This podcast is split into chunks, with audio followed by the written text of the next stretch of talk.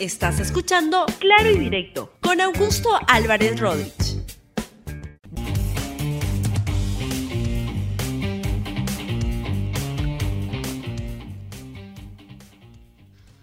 Bienvenidos a Claro y Directo, un programa de RTV. Bienvenidos y hoy quiero hablar de un tema que es importante, es el debido proceso. Es muy importante que a todas las personas las procesen en cualquier circunstancia con el debido proceso. Lamentablemente, sin embargo, el Perú es el país del indebido proceso. Y eso lo vamos a ver con tres casos el día de hoy en diferentes instancias de diferentes maneras. Quiero empezar contándoles lo que ha pasado con la interpelación a la ministra, a María Antonieta Alba, el día de ayer en el Congreso, en lo que yo creo que constituye un indebido proceso, porque cuando los que te van a interpelar demuestran que son una partida de ignorantes, hay ahí un problema que hay que ver. Serán muy representantes, serán muy elegidos, pero eso no me impide decir que son una partida de ignorantes.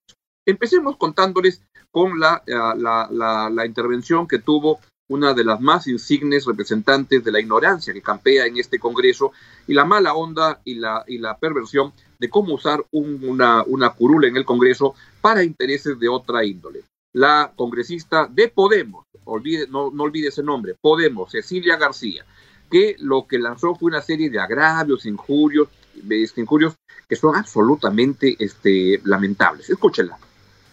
¿Cómo se siente, señora ministra, al gozar del repudio del pueblo peruano? Repudio que se ha ganado a pulso después de darle nuestros recursos a los millonarios y haber generado audazmente 7 millones de desempleo. Ha sido tan audaz que nos ha puesto en el primer lugar del país con el déficit económico más grande del mundo. Un millón de empresas cerradas pensiones de tres soles, señora ministra. Una ciudadana peruana ganaría en mil años, en mil años lo que usted recibe cada mes.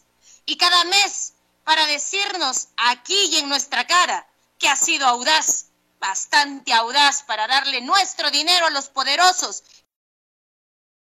La verdad que las estadísticas que tiene la señora García solo podrían ser consideradas este, basadas en la, la, estadística al dedo. Así, cómo va así y así miden y, así es como se les ocurre que son los números. Lamentable. Vamos con otra congresista, la señora Céspedes del FREPAP, que dice que la señora Alba es responsable de que el programa Reactiva Perú jamás haya priorizado las pymes. Escúchela. Señorita ministra, que grandes empresas sean las más beneficiadas por el programa Reactiva Perú.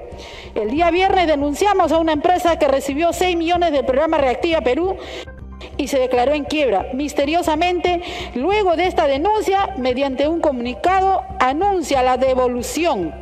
Señorita ministra, con esta denuncia desde el Parlamento hemos recuperado esos 6 millones plata de todos los peruanos. Es evidente que la lucha que tanto pregona este gobierno es más parte del discurso. El país no requiere retóricas, quiere acciones y acciones a favor de las grandes minorías, por lo que es de justicia y equidad. Desde la bancada de FREPAP, sin doble discurso. Un minuto para que culmine, congresista que nos ha caracterizado, le decimos, señora ministra, estamos en la capacidad de decirle a usted que está mal lo que está hasta el día de hoy. Así es, y la verdad que tampoco es este cierto lo que lamentablemente dice la, seguramente la bien intencionada señora Céspedes de el, partido FREPAP, porque no es así. Había, y de ahí se dieron los números, la ministra dio todos los números sobre cómo se ha apoyado a las pymes en este proceso, y la verdad que lo que ocurre es que en el Congreso escasean voces que puedan hablar con alguna base mínima de conocimiento económico. En todos los partidos, ¿ah? Yo en el Partido Morado, por ejemplo, cuando escucho a la señora Zenaida Solís, otra persona también muy bien intencionada, hablar de economía, siento que en su tumba Paul Samuelson debe remecerse y decir, ¿qué está pasando acá, Dios mío? Nadie leyó un texto básico de economía. En todos los partidos abunda la ignorancia y el desconocimiento económico, lamentablemente. Y quien no se mueve en el terreno económico, pero sí en el terreno de las candidaturas, es el señor Daniel Urresti, quien se quiere perfilar como candidato presidencial a punta de las cosas que dice en el Congreso. Últimamente, una barbaridad tras la otra. Escucha señor Urresti. Escúcheme usted bien, señor presidente Vizcarra. Usted es el que dirige la economía del país. Nosotros no hemos elegido a un ministro de Economía en particular para que determine cómo va a manejar nuestra economía y por lo tanto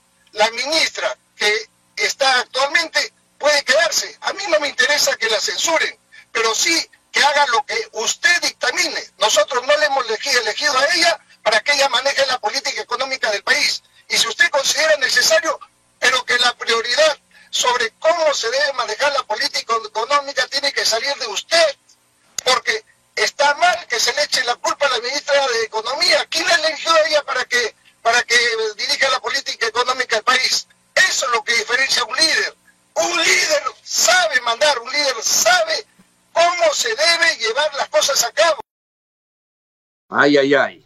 Lo, lo, más saltante de, la, de una tarde que fue lamentable, y a eso me refiero con el debido proceso, porque una ceremonia de interpelación de un tema tan importante como la economía, donde hay sin duda muchos temas que discutir, porque lo que hay que indagar es por qué las cosas no salieron como se planearon al comienzo, por qué hemos tenido una caída de la, de la, de la producción tan importante. Pero esto se pierde entre tantas sandeces que pronuncian los congresistas. Y el momento culminante de esta ceremonia del error y de la equivocación y del agravio ocurrió en este no muy edificante diálogo entre los congresistas Ricardo Burga de Acción Popular y Daniel Urresti del partido Podemos. Ambos se lucieron dando a conocer lo mejor, o yo diría lo peor, que puede dar este Congreso. Acá nadie tiene mayoría y todo tiene que hacerse por consenso, señor presidente. Así que yo rechazo públicamente esas expresiones del señor Resti y le exijo que, diga, que diga nombres de qué bancadas son las que están negociando con la ministra de Economía para poder resolver ese caso de una vez por todas. Muchas gracias, señor presidente. Pido más respeto, por favor, al momento de expresarnos, señor congresista Orresti. Ahora sí, finalmente, tiene la palabra. Bueno, pídale respeto entonces al señor Burga, porque yo, yo, yo no he tenido nada que ver. Congresista Burga, eh, por alusión, por última vez, por favor, para terminar este, este debate. Gracias, señor presidente. Y sin entrar en un debate, porque no, no es mi intención, lo que sí le exigiría al general Urresti que diga qué bancadas específicamente están negociando con la ministra de Economía. Eso es lo responsable en este Congreso. Y que no, me, no venga con chismes de callejón o de comentarios de viejas chismosas. Finalmente, damos por concluido el debate. Nuevamente me está faltando el respeto a este señor. Congresista, muchas gracias, congresista Resti, muchas gracias, congresista Burga. Señor presidente, es una cuestión de respeto, por favor. Las bancadas que voten a favor de la censura de la presidenta son las bancadas que... Muchas gracias. Finalmente, tiene la palabra la ministra de Economía y Finanzas, señorita María Antonieta Alba la que metía su, su cuchara al final era la congresista Cecilia García de Podemos. La verdad que sí es cierto, yo creo que en ese caso tiene razón el señor Burga cuando le está diciendo al señor Urresti que si dice que hay una componente que la diga cuál es, pero no es que lance, y es que hacia el aire nada más, y que ese es el estilo lamentable que ha agarrado este partido Podemos, donde entre Daniel Urresti, entre Cecilia García, entre Pepe Luna Morales, el hijo de Pepe Luna Galvez, el de la Universidad de Fachada, que no hay nada detrás, pues están haciendo un partido que es y una, una, es un partido que tiene un desempeño lamentable en este Congreso de la República, donde baja el nivel e impide, y a eso me refiero con el debido proceso, que una ceremonia tan importante como una interpelación a un ministro, a una ministra de Economía, sea una, una, una reunión valiosa y no este, esta, esta comparación absurda, la verdad, lamentable lo, que ha pasado en esta este, ceremonia. ¿Qué es lo que va a pasar con esta uh, intención de censurar a la ministra? Mis cálculos me dicen que no van a lograr la, votación que están esperando para llegar a esos este, 66 votos que requieren, pero lo que ocurre es que esto simplemente le baja el nivel a la política peruana, impide abordar los temas de fondo y es lamentable que tengamos un Congreso como el que les he venido describiendo en las últimas semanas, porque la verdad, decir que este es un Congreso mediocre, prepotente, y corrupto no es agraviarlo, es describirlo, nada más. Quiero ir a dos ejemplos más del el indebido proceso que hay en el Perú en estos días. Y tienen que ver, se originan o lo han puesto en el manifiesto dos estupendos reportajes periodísticos que se han publicado el domingo y hoy, el domingo en el diario El Comercio por parte de Fernando Vivas, donde da cuenta de lo que ha pasado en la Cancillería peruana cuando se ha procesado el caso de el que era embajador en, del Perú en Israel, Fortunato Quesada. Y ahí lo que es evidente es que el debido proceso no se ha este, cumplido en modo alguno, porque lo que tenemos es que es una cancillería que para investigar casos manda grabar subrepticiamente a las personas y les manda a algunas personas a que siembren situaciones para poder este, cumplir lo que quieren hacer. Y ahí lo que me parece que era evidente es que había una enemistad por parte de la, algunos sectores de la Cancillería con la designación de Fortunato Quesada más allá de las lamentables expresiones que Quesada tuvo con respecto a una de las personas que trabajaban en esa o trabajan en esa embajada, pero lo que hay es que acá la Cancillería para investigar un caso, en vez de seguir el debido proceso, lo que hace es que ordenan que lo cuelguen, ordena que lo graben.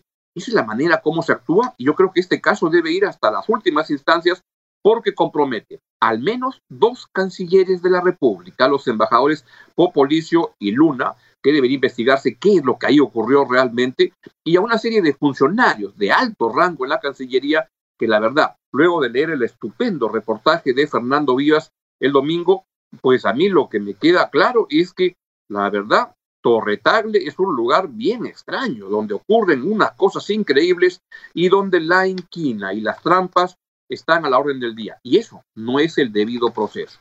Y el otro reportaje que quiero darles, a, quiero comentarles, es el que aparece hoy día en el diario La República por parte de Ricardo Uceda, el informante. Y ahí se refiere, Ricardo, al caso de el, señor Alberto Pascofón, que está siendo, este, yo diría que es víctima de un indebido proceso en, este, en el, por parte de la, de la Fiscalía, donde se da cuenta de cómo los fiscales simplemente lanzan acusaciones sin tener una fundamentación y enredándole la vida a la gente. A señor Pascofón, como se describe en este estupendo reportaje que se lo recomiendo mucho, lo que ocurre es que le abren investigaciones, le piden embargo de bienes, le piden prisión preventiva. Pero acá lo que no se toman el menor reparo algunos fiscales es que, como dice Ricardo Sega en su artículo, este, culmina con eso, se lo leo, es cierto que la idea de que Toledo haya cobrado sin cómplices puede ser insoportable, pero para denunciar hay que justificar más, sobre todo si se pidieron penas de cárcel y prisión preventiva. El abogado de Pascofón estuvo en una diligencia con Barat en Brasil para preguntarle si benefició a su cliente. Dijo que no. La respuesta no figura en la acusación. yo creo que son prepotencias que están ocasionándole a gente como Alberto Pascofón simplemente por fiscales que no llegan a poder probar la, base, base mínima para poder plantear una acusación. Y no hay derecho a que a la gente le embromen, le malogren la vida, le malogren la vida profesional, lo perjudiquen en su actividad profesional, como pasa con Alberto Paz como pasa, ha pasado, por ejemplo, con el exministro Castilla, Miguel Castilla, en el cual lo que estamos teniendo es unas fiscalías que no están actuando como corresponde. Tienen por delante un importantísimo rol, porque la corrupción es muy grande en el Perú, pero tienen que actuar con el debido proceso. Y creo que esto lo que está marcando es que en el Perú, por toda esta cosa que les digo, pero por muchos casos más, es el país del indebido proceso. Bien, los quiero dejar y les deseo que tengan un estupendo día y este viene toda la programación de RTV, viene clase maestra, Luego viene el Libero en RTV para ver que nos expliquen qué está pasando con Yalian Salima, que no está jugando a la altura. Ya sacó un resultado con las justas, pero hay que mejorar mucho. Y luego viene el noticiero. Y este, no creo que hoy hable el presidente Vizcarra, pero si habla, ahí estaremos. Que tengan un estupendo día, cuídense mucho, seamos solidarios con las personas que la están pasando peor. Chau, chau, hasta mañana.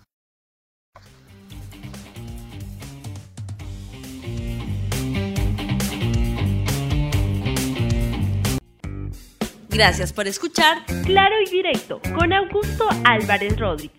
Suscríbete para que disfrutes más contenidos.